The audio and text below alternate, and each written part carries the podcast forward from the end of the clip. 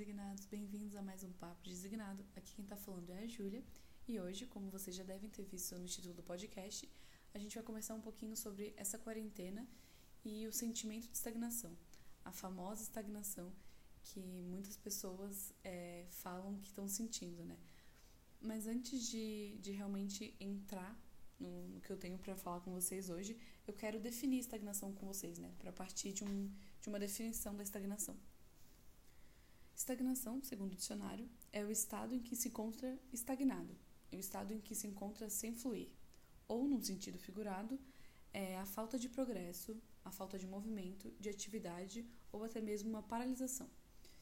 Então, por que, que, eu, que eu tô vindo falar isso, né? Porque durante esse período que a gente já tem passado, desde o início de 2020, eu sinto sinto, né, que as coisas parecem que não estão progredindo tanto. E também escuto muitas pessoas falarem que, nossa, nada está acontecendo, está tudo muito parado. Nossa, que, né, a gente não está podendo fazer nada, não está podendo ver ninguém. Mas a verdade é que para Deus não tem nada parado, né?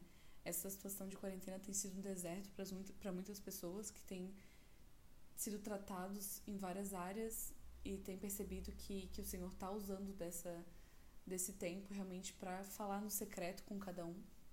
Mas tudo que essa quarentena não tem sido é estagnada, né? Não tem sido não tem sido é, não fluida, né? Não tem faltado movimento nela, porque o mundo espiritual não parou.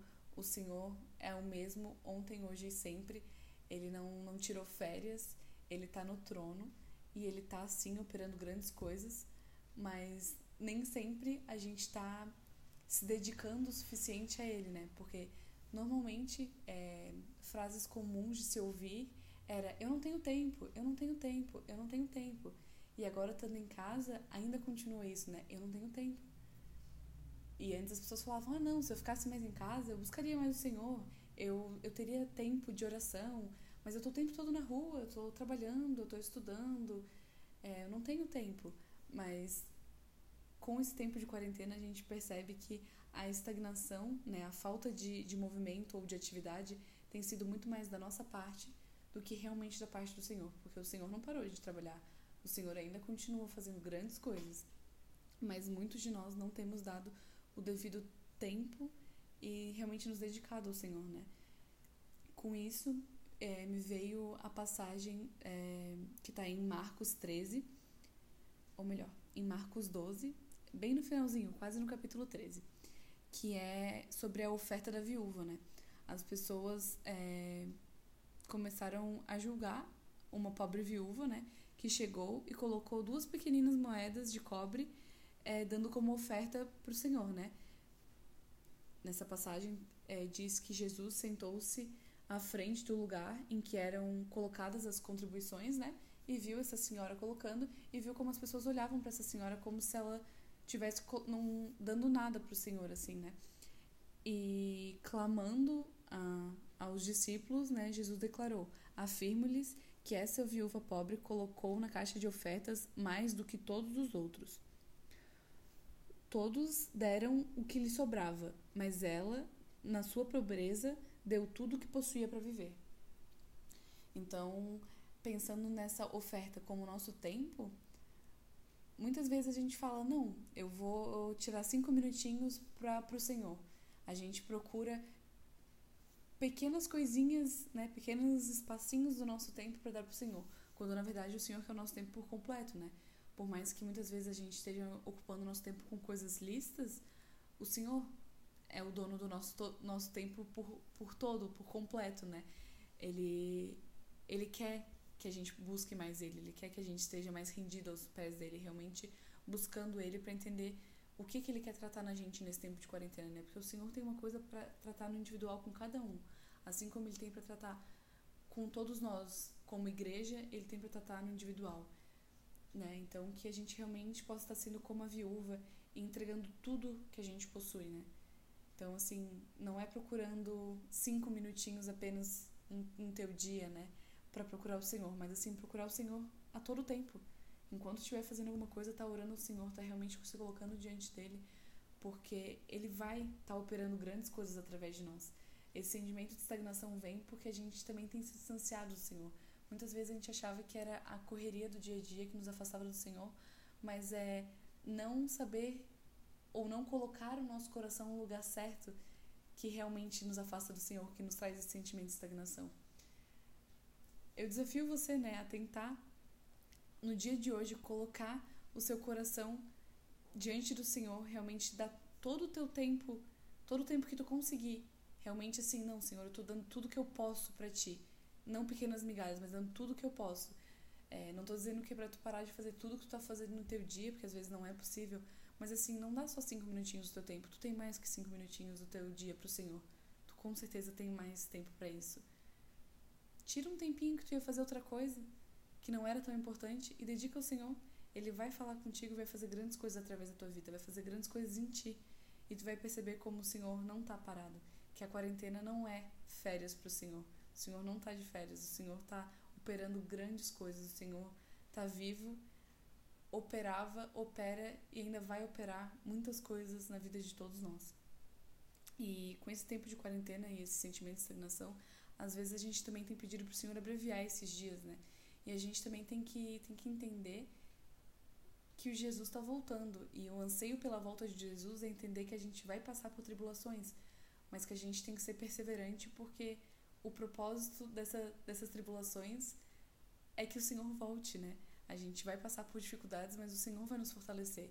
Então, que a gente realmente esteja orando, jejuando e clamando pela volta de Jesus. Assim como eu já gravei um outro podcast aqui, que o Senhor tem falado muito comigo sobre o quanto a gente tem ansiado pela volta dele. Isso também envolve muito esse sentimento de estagnação, né? Às vezes a gente acha que esse tempo é doloroso, tinha que ser abreviado e esquece que grandes dores a gente vai passar até que o Senhor volte, né? As tribulações é, já tinham sido anunciadas pra gente muito antes, muito antes da gente nascer. Jesus já tinha morrido por nós e já tinha deixado anunciado que grandes coisas iriam, iriam estar por vir até a volta dele e que grandes dores, grandes tribulações iriam nos passar, mas que a gente tivesse bom ânimo porque ele já venceu o mundo, né? A gente está nele e, e ser discípulo dele quer dizer que a gente já venceu o mundo através dele, né? Ele venceu o mundo por nós. Ele nos deu a verdadeira vida, nos deu chance de viver a verdadeira vida e nos permitiu participar disso, proclamando a volta dele, realmente levando o evangelho para as pessoas que ainda não têm. Então, no dia de hoje, eu queria mesmo assim que que a gente pare de pensar, que a gente realmente esqueça essa ideia de que a quarentena tem sido uma estagnação, realmente tem sido um momento de inatividade da parte do Senhor. Porque a única inatividade que pode estar acontecendo mesmo é a nossa. A gente pode estar falhando em buscar mais o Senhor, né? A gente pode ter perdido o foco com tudo que tem acontecido. A gente pode estar sentindo tanta dor, pode ter passado por perdas, por dores fí físicas ou dores emocionais e a gente pode ter se afastado um pouco do Senhor, né? Mas que a gente possa se aproximar diante dele e entender que situações dolorosas são necessárias para a gente ser tratado e que o Senhor não deseja o nosso mal e que o Senhor não está de olhos fechados diante dessas situações. Ele ele está vendo o que está acontecendo, mas nem todas as dores podem ser abreviadas, né? Algumas dores a gente realmente vai ter que passar, mas que a gente tenha bom ânimo, porque estar no Senhor é, é sinal de que a gente tem a vida eterna nele, né? E que a gente vai estar junto com ele. Então, qualquer dor que a gente possa dessa vida passar não foi nem perto da dor que Jesus sofreu para que a gente pudesse ter vida, vida em abundância, que a gente pudesse realmente ter a oportunidade de viver em comunhão com Deus, né? Então que a gente realmente possa estar se lembrando disso e que a gente possa estar repreendendo essa ideia de que o Senhor está estagnado. O Senhor não está estagnado. A gente que muito provavelmente não está dando o devido tempo a Ele, né? Não está buscando Ele o suficiente, né? Não que as respostas de Deus sejam rápidas, não. Esse tempo de quarentena também tem sido um tempo de deserto, né? Um tempo de aprendizado, um tempo de o Senhor realmente moldar e forjar quem nós somos, né? Realmente ser forjado pelo Senhor. Então que a gente realmente possa estar tá abrindo nossos olhos e, e colocando nosso coração à disposição do Senhor para que o Senhor nos mostre o quanto Ele tem feito grandes coisas nesse tempo, né? Que não é porque a gente talvez tenha se afastado um pouco dele de que ele mudou, não. Ele é o mesmo ontem, hoje e sempre. Ele continua ali esperando que a gente o busque, né? Então que a gente realmente possa estar dando mais tempo dedicado ao Senhor, realmente buscando ver tudo o que está acontecendo, porque o mundo espiritual não parou nem por um segundo.